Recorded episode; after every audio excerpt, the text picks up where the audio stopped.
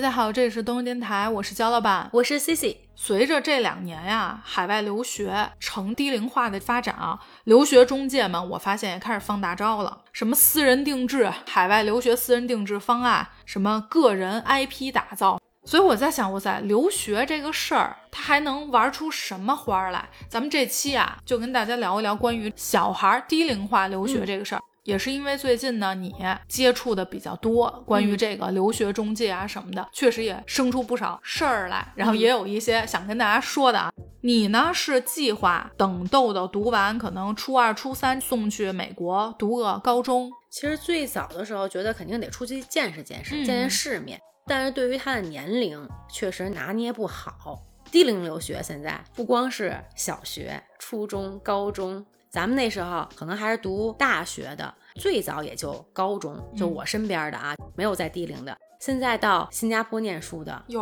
儿园，真的假的？有很多。新加坡读幼儿园的话，它是一定要陪读的。幼儿园确实 也没法 寄养家庭或者什么的，它是允许妈妈、外婆或者奶奶三个人其中一个就可以。我身边呢确实有，不是我的朋友，是他们住的那个小区里面是有一个，我忘了是奶奶还是姥姥带着这个小朋友在新加坡念幼儿园。当时我很震惊，我说啊，我说这幼儿园有什么忒小可出国留学的呢？嗯，人家可能是考虑那边有中英文呀，会比较好吧？人家可能是考虑从幼儿园就一直读下来了，就比较适应。新加坡的幼儿园是几年呀？三年吧，跟咱们一样。它是 K one K two，然后前面还有一个，呃，应该也可以读四年。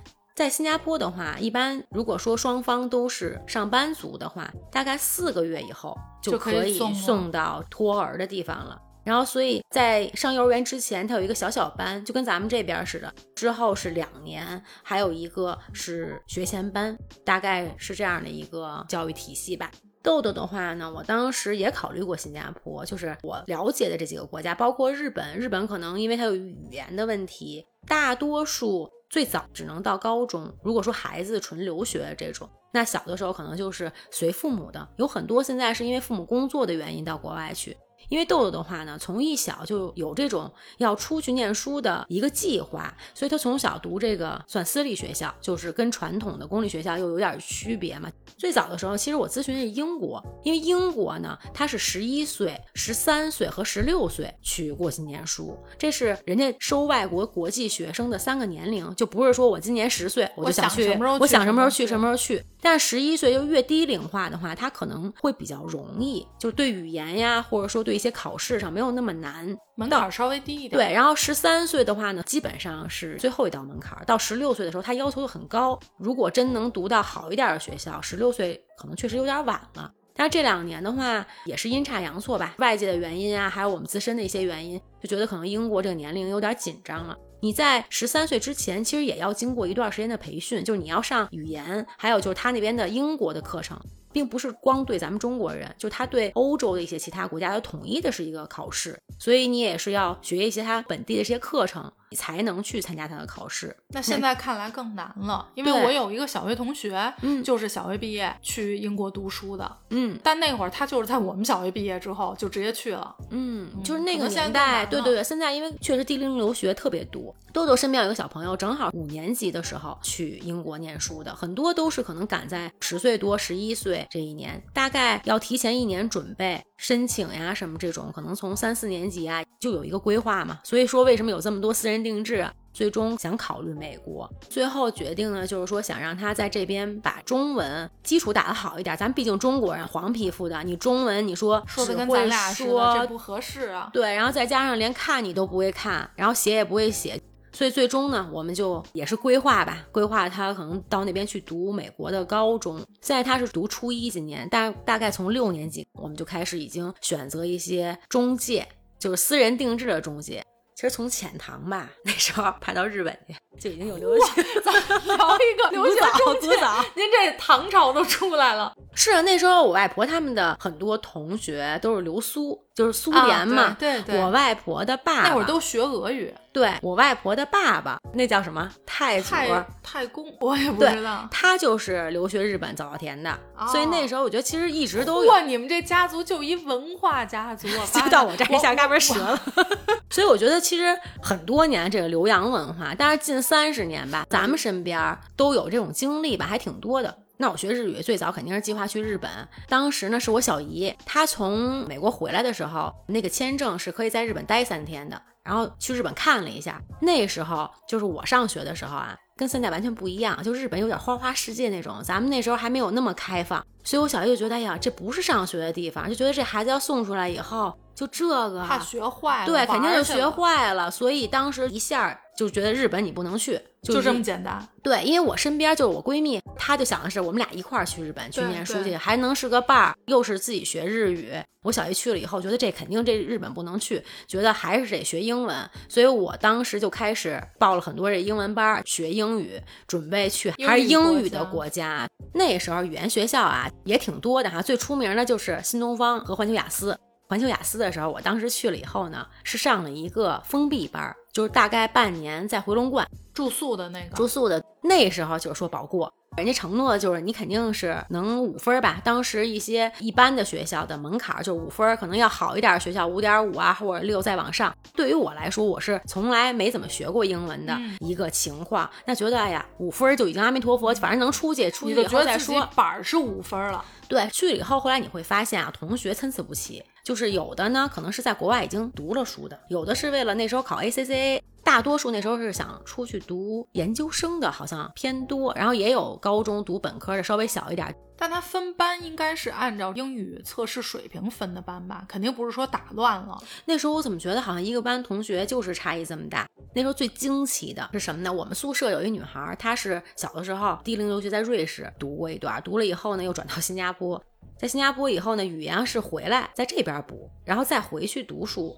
我们当时宿舍四个人，我当时呢可能考虑的是上英国，然后我这闺蜜呢就是萌萌，她是想去澳洲。然后我们宿舍这女孩呢，她在新加坡已经待过一两年了，就给我们介绍一下新加坡这个情况。我倒是吧，好像没有那种对哪个国家有一个偏爱，一定要去哪个国家。当时我这好朋友萌萌，她就从澳洲一下变到了新加坡了，心动了，觉得哎都挺好的，讲了一下新加坡的这个情况。她当时想学酒店管理嘛，那时候心里一下就有点打退堂鼓了，因为大家水平差异这么大，我这一零水平跟人家同一个班，然后都是保过，我就自己感觉我不行，就是去的时候信心满满，觉得肯定上了这半年以后，这个必须过，对，然后另外我们有一个同学呢，他们也是一个宿舍一帮孩子一块儿来的，他们会买这个洗衣机和冰箱。我当时纳闷儿，这不是半年吗？怎么人家又买这些家电？这干嘛呀？这几个孩子呀是在英国念书的，他们也是低龄留学，去读了几年以后呢，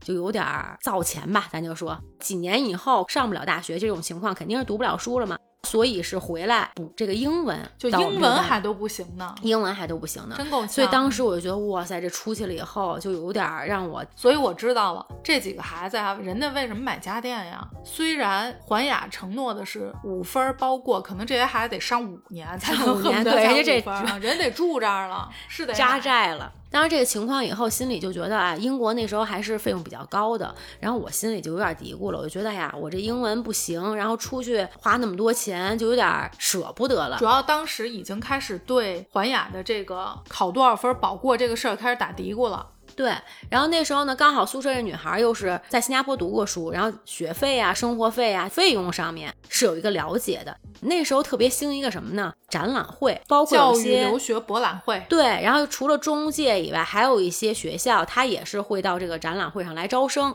那次我其实是没去的，当时我就不想去英国了，我就跟家里头说，我说我还是也考虑考虑新加坡，就提了一句。然后当时呢，我小姨也是去了这个展览会以后，就遇到了一个中介，叫四大中介。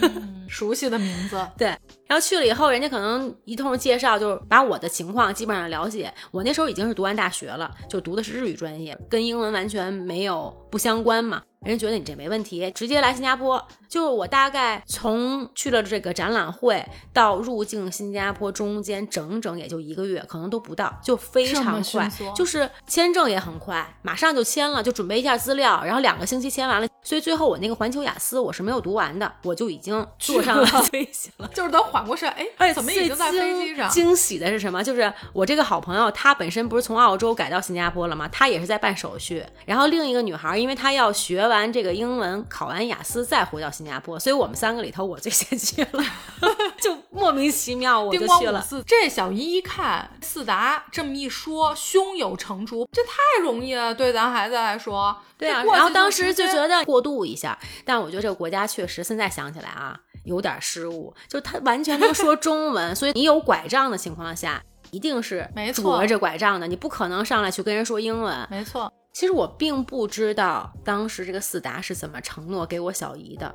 反正我这情况就没问题，而且直接是能进公立学校的。新加坡什么情况呢？公立大学只有两所，国大和南大。然后另外呢，它有四所 Poly。Poly 是什么呢？就是类似于咱们的大专，它是初中毕业了以后，然后去参加一个考试，进它的这个 Poly，算是技术学校吧。反正很多专业都有。我当时从四达去的这个学校，其实我是很喜欢的。这个学校管理非常严格，而且它的老师都是当地公立学校的中学老师。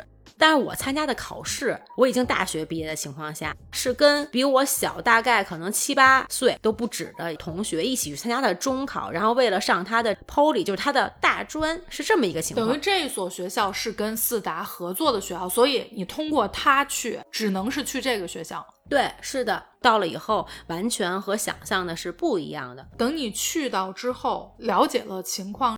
告诉小姨了，小姨她是有意识到，哦，这个中介没找对，没有。就这种情况的话，其实他的录取也是不一样的，因为你在本地考的不是外国生，外国生的考试是跟他本地的人一起竞争，就跟新加坡人一起竞争。那这种情况下，你基本上是考不上的。我到了那边已经知道这个情况了。所以我当时跟我小姨在沟通的时候，她并没有信。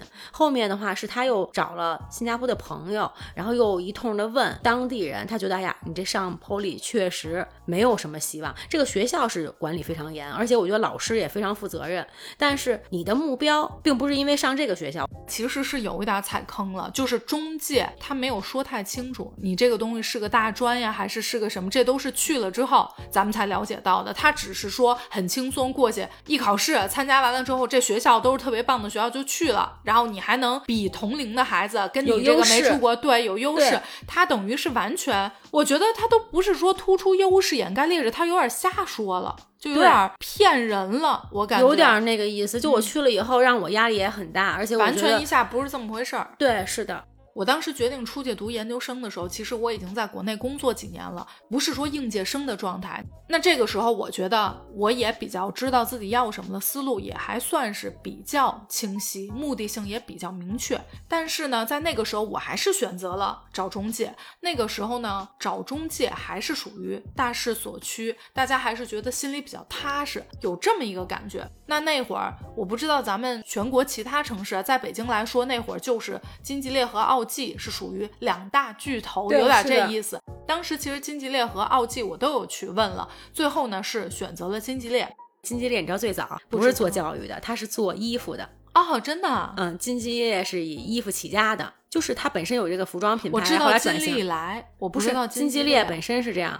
选定了金吉列之后，因为我对国家是比较清晰的，那我就跟他说了国家和城市，然后我的情况，然后咱们申请学校。所以当时呢，金吉列只是帮我做申请这个事情，但是所有的学校以及申请所都是我自己要求的，除了中介他们帮我申请的之外，我自己。又申请了单独的，就是我没有通过中介申请的学校，对我自己又单独去问了有没有在这边可以申请的、参加面试的这种。当时呢，我不知道现在啊，轮椅在北京应该是有一个类似于办事处这种的，所以它的优势在哪儿呢？自己去申请，申请完了之后呢，他会定期有那边不同专业的老师专门飞过来，你是可以参加现场面试的。我觉得这个是一个优势，这个呢，相当于是轮椅的一个办事处，它不是一个中介。所以你即便是通过它，你不需要给他支付任何的费用，因为这是人家校方的一个没错工作人员，只是说在中国，没错，就是北京的办事处而已。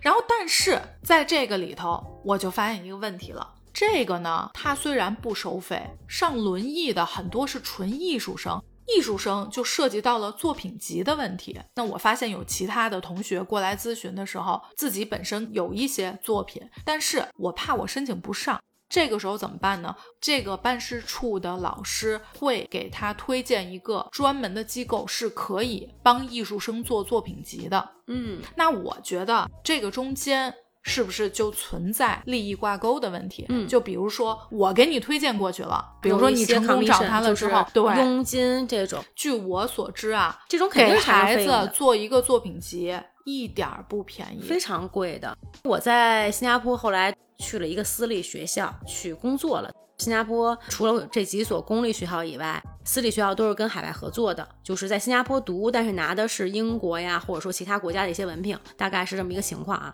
我进了学校也是负责了招生，我就明了了，像中介它两头吃的。一个是从这个学生有一个中介费用，但是其实学校在新加坡的这些学校，它也会从这个学生下一年的学费里面，它会有一个佣金是返到中介。反正这是一个规则吧，也算是一就知道四。达怎么回事儿了。当时就觉得，哎呀，这中介就是一个信息不匹配嘛，因为你对新加坡或者说对其他国家你不太了解，然后人家是两边的信息知道的比较多，就跟咱们找房子的，可能人家手里的资源比较多，咱们自己找的话，你上哪儿找去啊？但是人家有这些信息，类似吧，当然可能每一个人诚信又不一样。当时让我惊奇的是什么呢？特别巧，有一个学生家长，他没有通过中介，就找到了前夫哥。这家长是非常信任，自己摸过去的，可能也是朋友介绍吧，因为当时也会做很多广告，就在国内或者说一些中介合作，对对对。然后人家没通过中介，直接就打电话打到新加坡来了。他就说他会把学费和生活费一块儿打到前夫哥的账户上。啊，招生这边的老师，对他觉得哦这个是一个老师，安全一点。嗯对，，然后打过来了以后呢，他又怕孩子在这个花钱上没有什么约束力，所以想让让前夫哥每个月给他。对每个月或者说可能按季度来控制他这个。而前夫哥呢，反正就是行，你打过来吧，就是很简短，但是家长就完全信任，就是直接就打过来。但是那我就在想，如果说你们俩辞职跑了。对这个钱我就是不给了，或者怎么样的话，就是这个东西，就是一个良心钱了是。一个个人的，但是你就会能感觉出来，就是其实国内的家长对于这个老师的信任度呀，或者说可能对于新加坡整个这个情况他是不了解的。我当年也是不了解的，就是云里雾里吧，你就已经来。了钩了。对，这几年都是用的这种私人定制的，呃，尤其是像低龄留学的话，因为它要求的条件比较多，这个私人定制这个、啊、一下高级。我第一反应是中介就留学这事儿还能私人定制呢？豆豆的这个私人定制留学怎么体现？就它里头有什么服务？像私人定制这种，一般都是很小的低龄的。它分三部分，第一部分一定是语言，托福成绩是你的考试分数标化成绩嘛。你申请的学校，那可能前二十名的分数和五十名，或者说前一百，当然它没有那种像大学一样划分的那么清晰，但是大概其实心里也有数，就是你学校在全美大概是在一个什么水平，你要根据自己的水平去申请你的所匹配的学校，这是其中一部分。当然，如果说你的英文能达到名校，就是很好的学校的这个英文水平的话，那你可能还会有一个面试。这个是英文这一块。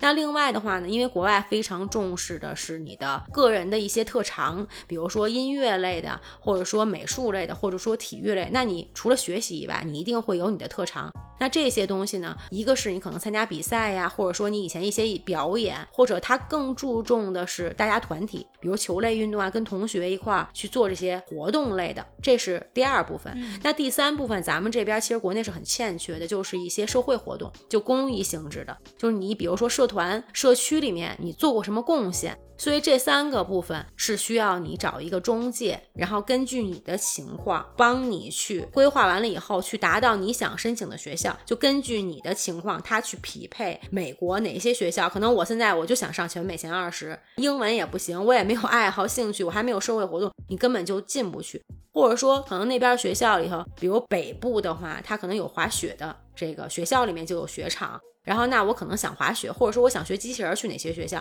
他会对那边的学校有一个整体的一个了解。这样的话，可能根据你自己的兴趣，你也可以选择学校，就是还是一个两边儿吧，一个对接的这么一个。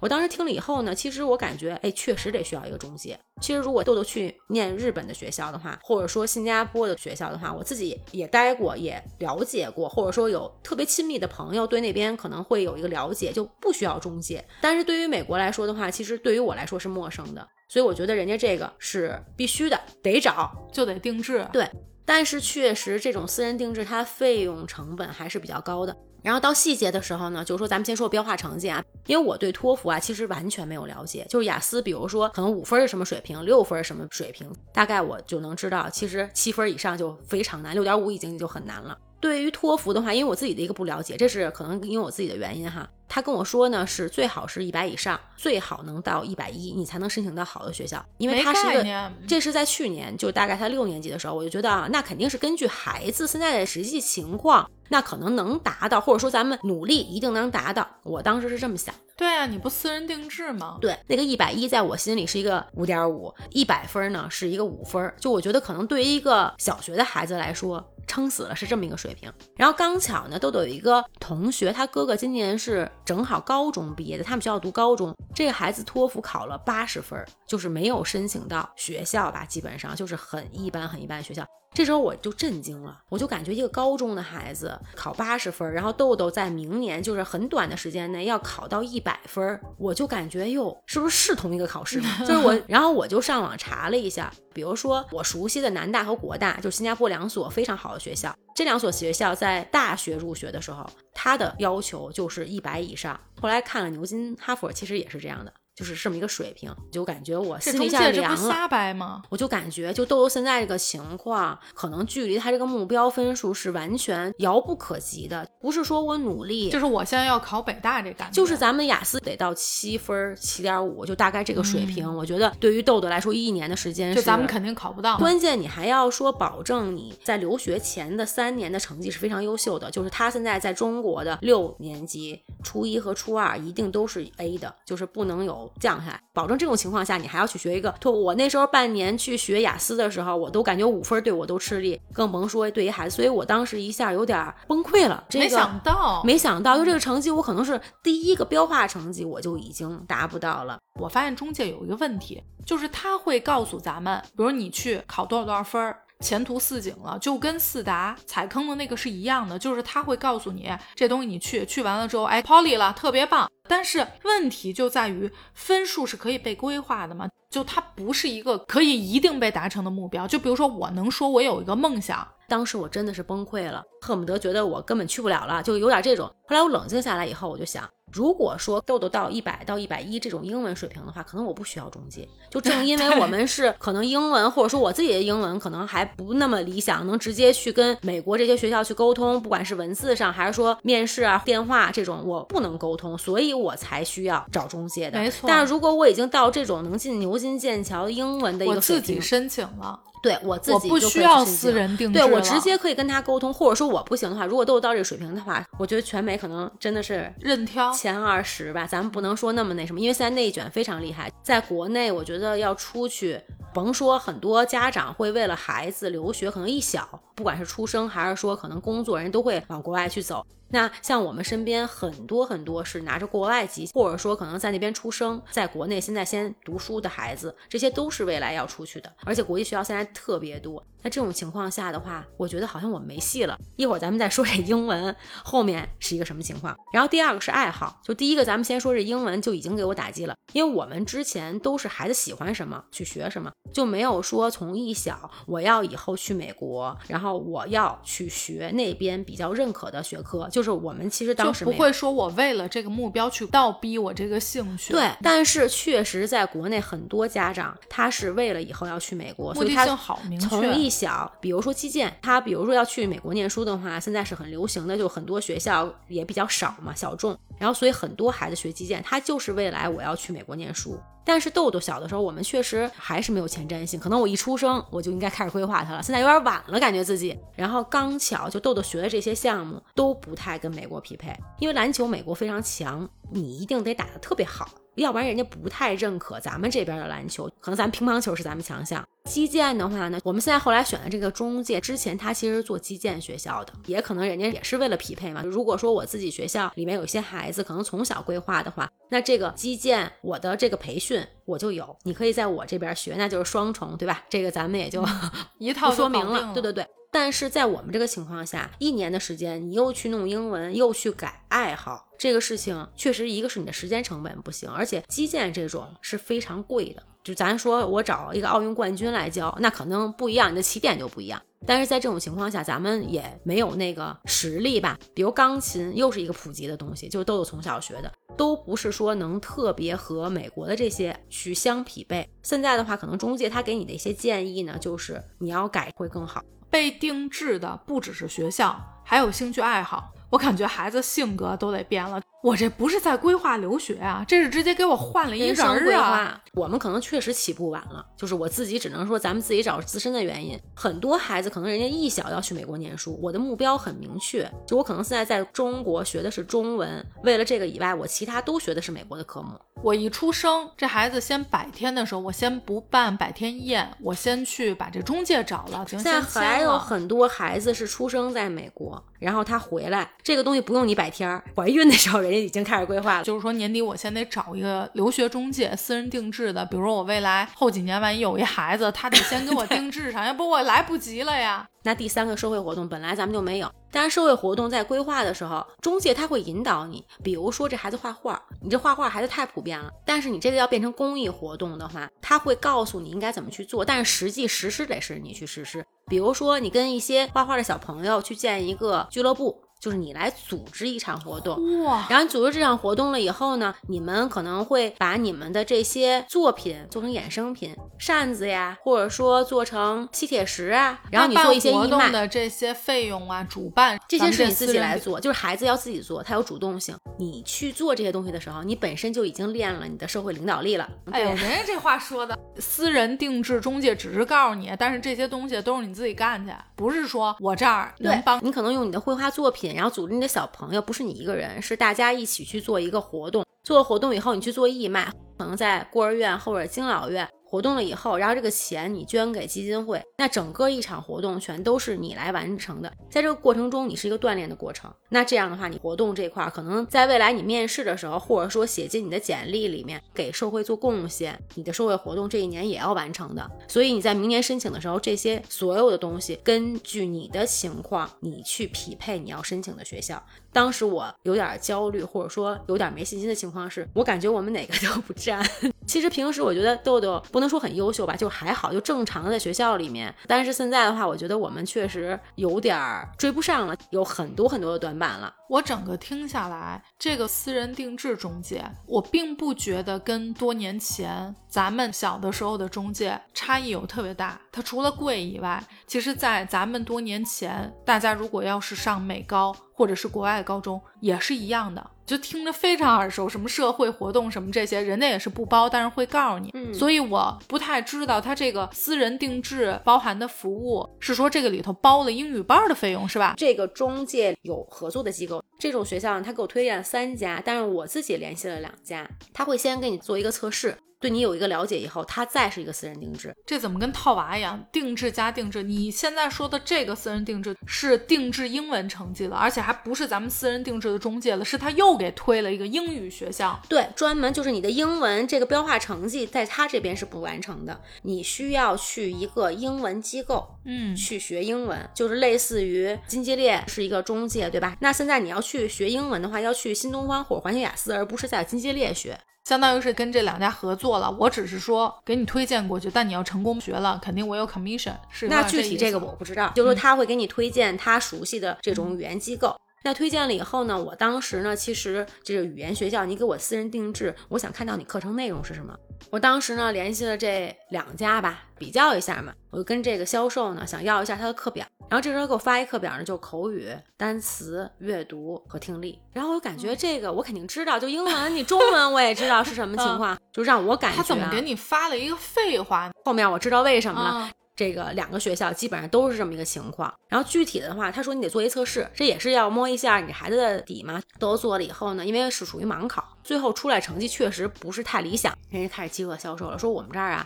就一个名额了，或者说就两个名额了，就你先交点押金，然后咱占一个名额，不然的话，到时候你想学还没地儿。我还没了解清楚呢，你怎么上来一下催我呀？就有点 push 我那种。对，然后我呢，其实本身之前吧就已经心情不是太好啦，有点焦虑。本来我想的是，可能这个中介里头已经包了一部分英文了，我是这么想的。结果推了一个英文一年的课程，英文产生的费用啊，也是跟中介差不多。他也是确实给你定制，可能我前三个月根据你的水平，我给你定制一个课，然后你上了以后，可能比如托福我考了一二十分，学了三个月，我大概弄一个五十分，然后到七十分。到一百分，就是一年，就根据你的情况去给你定制一个细的课程，然后你去上。就他学的肯定技巧上偏多，人家也担保不一定你的孩子不能考到一百分或者一百一十五。每一次考试完了以后，肯定会有这种低龄的孩子能考到一百一十五，就有点像激励法吧，就觉得你看咱们这儿都有这些孩子，跟你孩子同样经过一年培训，人家能行你也行。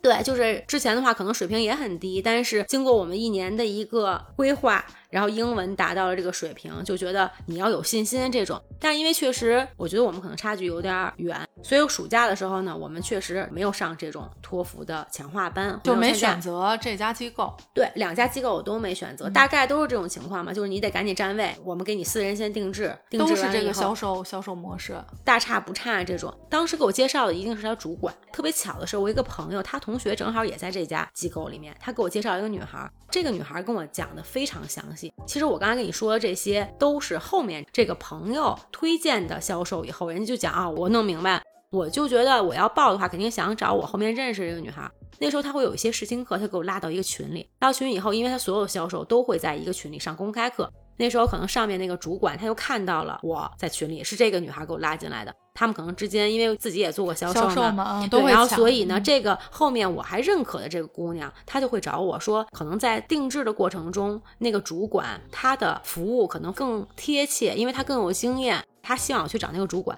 那肯定人家好委婉，好会说话呀。对，然后我说那我要找你合适吗？人家说我还可以为你服务，但是因为自己也做过销售，我就想如果我找他的话，其实这一单肯定也是他的主管的，明白一个业绩了，就跟他可能不太有关系。而且如果我再找人这小姑娘的话，可能会让人家内部还产生矛盾，给人添麻烦了，就有点这个意思。那可能我虽然欣赏不能找了，过一段时间，因为我没有报这个课程嘛，来了第三个销售了。这个还是同机构的，同一个机构，不知道说是从什么相关信息看到了我的电话，就很客气嘛，人家，然后也是很热情，我就说最近可能不考虑。他是每天给我打一个电话的，大概都是六点多，就是他觉得我是下班的时间了，他想接你下班。对，最后一次的时候是咱俩一起吃饭，我就说那别让人家也耽误时间，我说我们可能暂时不考虑。这时候呢，他就会有点着急了，然后他就说我查了一下你孩子的水平，可能真的是特别差，就跟同龄孩子比，可能差太多了。就是你这个水平，如果要是再不报班的话，可能未来出去因为现在对就是内卷，因为去美国念书内卷特别厉害，就他会。给我讲这个，包括他会会问我是哪个学校的，因为豆豆学校虽然没有很好吧，就是英文我觉得是相对来说是强项啊，咱不能说一定很强。豆豆还是对对对，挺好的，因为他听了说我们不想着急，啊非常着急。我觉得我这电话我可能都挂不了了。我是自己说我孩子水平有点差，所以我们现在可能先等一等。但是这个老师这么一听了以后，他又说你确实差，就是 就是你这个水平可能要是再不努力的话，不太能学上了。对，我自己其实心里是有数的，我自己也做过销售，我即便是报的话，我可能也不会找你报。开始我是想婉拒，但后面我已经就很生硬。我说这样，我说我们送孩子出国呢，本来是想见见世面。那如果说孩子现在水平真的是这么差，那可能我上了这个语言的话，可能有点。跟不上，那未来的话，可能出去的话，可能不太适合他。那我觉得可能我们暂时不考虑出国了。我就已经说到这个份儿上了，好尴尬呀！但这个老师呢，他就更着急了。我觉得他是妈妈，有点鸡娃的那种，就他会觉得现在这个社会压力这么大。就你现在让孩子吃一点苦，就未来他的发展呀什么，你不能放弃他。就是你现在可能你花了一年的时间，你会超越很多。但是你现在如果放弃了孩子，可能他以后反正就完了，就完了。你不管出不出国吧，现在大家都是往前跑。就很多家长，人家是听了孩子不行以后得赶紧追。就你现在怎么还能说孩子本来就不行，然后你还不培养他？就是这种。如果要这么说的话，可能我就觉得还是我可能不考虑出国，我就 觉得在国内读读什么私立大学呀，或者说看看他有什么一技之长呀，我们可能是这种思路了。其实也很尴尬，人觉得那人家几经嘛，那后面可能说的话已经让我觉得很不舒服。我说这样，我说因为你这个机构呢，之前我已经有两个中介联系我了，那如果要是我报的话，可能我得是跟我之前的那个销售来沟通，我就会把这个问题推给你。我就说我不知道你们内部是怎么来操作的，因为我之前可能已经聊的差不多有八成这样，然后这样的话，可能他就确实没有什么理由再来跟我沟通。从这个电话以后，他就没有再给我打过电话。因为我自己啊，确实有这种经验。早年的时候，那时候刚开始做补习中心的时候，真的是非常想做好。所以我就是觉得，可能自己做过这种工作，你就会哎，你是不是在他的身上看到你当年刚开始做的影子？是的，是的，就是感觉我那时候傻的，对，也是这种方式。哎，可是这怎么就傻了呢？如果是我的话，我觉得孩子不行才报的呀，那要特行了，我可以自己说我的孩子不行，但是你不能说这个。我觉得是每一个家长可能都会有这种心理，就是说我其实这一次的话，我就觉得我其实是心里有数的。但是你一直在说我的孩子这不行那不行，那可能我觉得任何一个家长吧，可能你听起来都会很不舒服。那一般，但有一些家长他可能会因为觉得鸡娃就是我，哎呀，我这孩子不行，我得让他学，他是会这种。但是我觉得一个好的销售，他是要有一个判断，就是这个家长是什么类型的，我要根据他是什么类型的，然后来做我的一个营销。比如说我是那种就是觉得我孩子不行，我得赶紧报，那你可能是这种方式。那可能已经听到我已经给你口型，而且我知道你下面要说什么。我已经给你说我孩子不行，可能我不出去。就如果是佛系家长就不能这么说。对，你也得说佛系家长应该怎么说？可能他现在基础可能有薄弱的地方，但是呢，看出来可能挺有潜力。咱们可以先试一试，来试试听呀。反正你肯定是夸的这种，就是就是说先肯定孩子，先肯定你的孩子，然后再指出来他对，然后你会讲我们怎么来帮助这样的孩子，比如他基础薄弱，大概我们用多长时间？就是你很细化给他讲会怎么做，这样的话，我觉得可能家长他会从另一个角度来考虑，好像是有道理的，或者说可能这个方案是可以执行的，而不是说你一直在说他孩子不好。因为我当年的时候有一对双胞胎，然后两个孩子非常调皮，非常聪明，但是回家从来不复习，因为那时候呢，你肯定是孩子成绩优。秀了，家长看到了以后会高兴，才继续报我们的这个班儿。我们就觉得这个孩子学得很快，但是回去不复习，他就忘了。小孩嘛，就想让家长来督促他一下，就是每星期回家让他稍微背一下，也不是需要写。但是那个家长就非常婉拒，就是他们不报了。而且那个一对儿嘛，他一下失去两个孩子，对我们来说也是一个很大的。刚开始接的时候，一下走两个孩子，对我们特别打击，还是挺大的。这个积极性。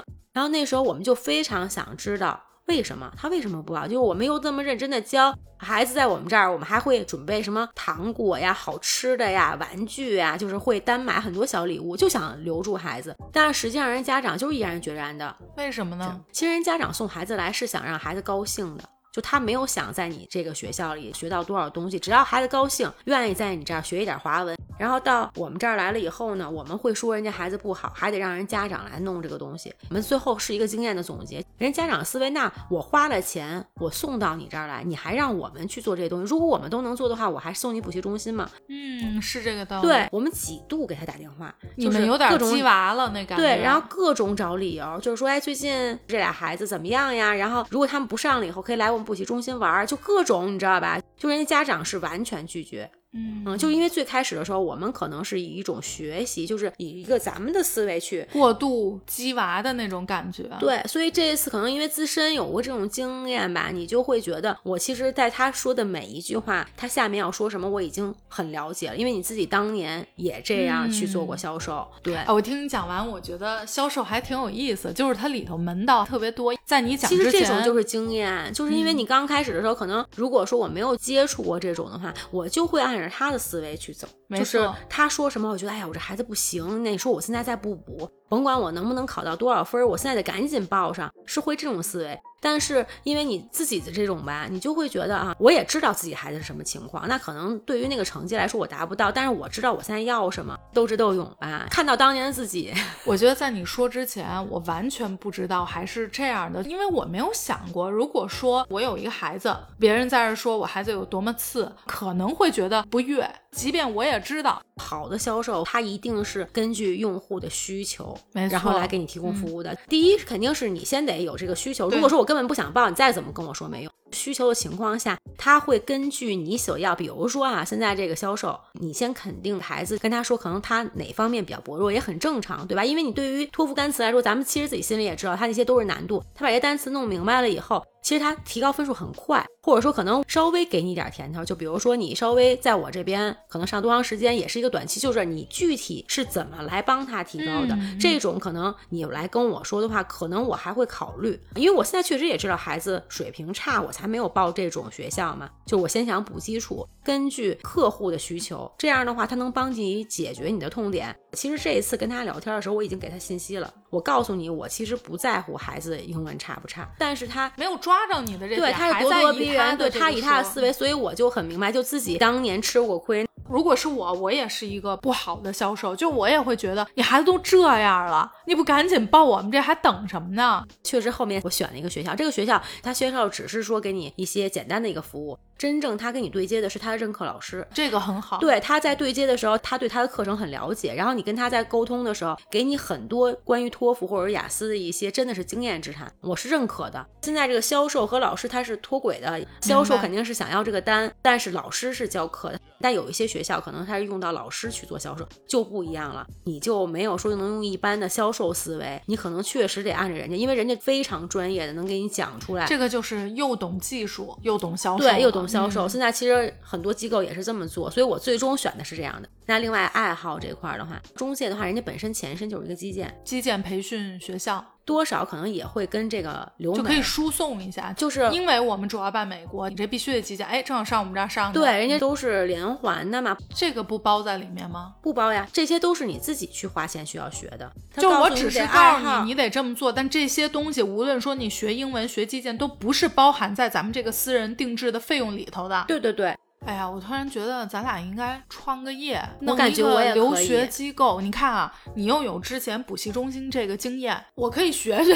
就是因为我这么听下来，我感觉人家这个也不教基建，咱们也不培训英语去，咱们也你这样能注册公司吗？现在这情况，你要是能注册的话，就需要地儿。咱们也不需要给他弄这社会活动去，咱们需要的就是出一个方案，相当于匹配一个方案。你这学成什么样，这英语什么跟我也没关系，也不是说你在我这儿学达不到这分数，我也给你规划了呀。对你本身达不到，你英文标化成绩达不到的话，你可能你也不用而且你达不到，对，而且你达不不到，你去找英文机构去，别找我，因为你不是跟我这儿上的，对不对是的嗯哎，嗯这好哎，比如说现在我就不想去了，我现在孩子不喜欢美国，我喜欢另一个国家，那这种的话是我不退费的，是因为你的原因。但是如果说我们这边给你申请，就你这些东西我给你定制完以后，你能达到了，都达成了以后，我保你过呀。这不是 现在这些东西是这样的呀。哦，咱们这期节目呀，不是一个严肃的对于低龄化留学的一个规划以及指导。虽然不知道电台能存活多久，我也不是画饼啊，但是如果两到三年之后，咱们豆豆成功留学了，我们答应大家会，呃，不是我们是 C C 答应大家会单独出一期严肃的留学规划指南，告诉大家坑怎么去避，对，然后如果要说去弄，咱们的小伙伴们信任咱俩的话，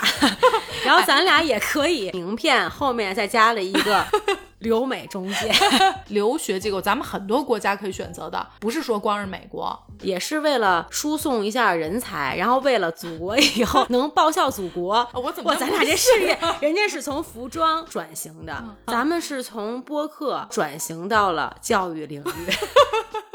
咱们这我感觉还可以，不是不是作坊，其实私人定制它就是作坊，私人的嘛。啊，咱们就是私人是吧？现在这种私人定制的公司确实都是这样的，不是说你想象那种好像几十个员工没有。嗯，所以咱俩这个人员上，也够了，也够了再多一个就太多了。在咱们的听众可能还是在目前年轻呢，嗯对年轻，然后不存在这些问题，然后所以咱们还给咱们点时间，咱也趟趟路。咱这样人才中介，留学私人定制，这是咱俩你老是把那个中介这个名儿不爱听，现在不爱听，行行行，不能说这个，咱们这个名字就得先上点档次，那就听着就感觉像骗人的？就不能加中介俩字儿现在。中介不是一个特别，就让人听了稍微有一丢丢点刺耳。但是你哦要是变一种种这种，明白明白，就感觉亲和力特别强，就感觉确实是。我怎么感觉有点高端？这亲和力强嘛，私人定制，就感觉我没点钱不敢进啊。那现在你这种都是自费留学吗？那咱们今天就先聊到这儿，感谢大家收听本期的东日电台，我是焦老板，我是 C C，咱们下周见，拜拜，拜拜。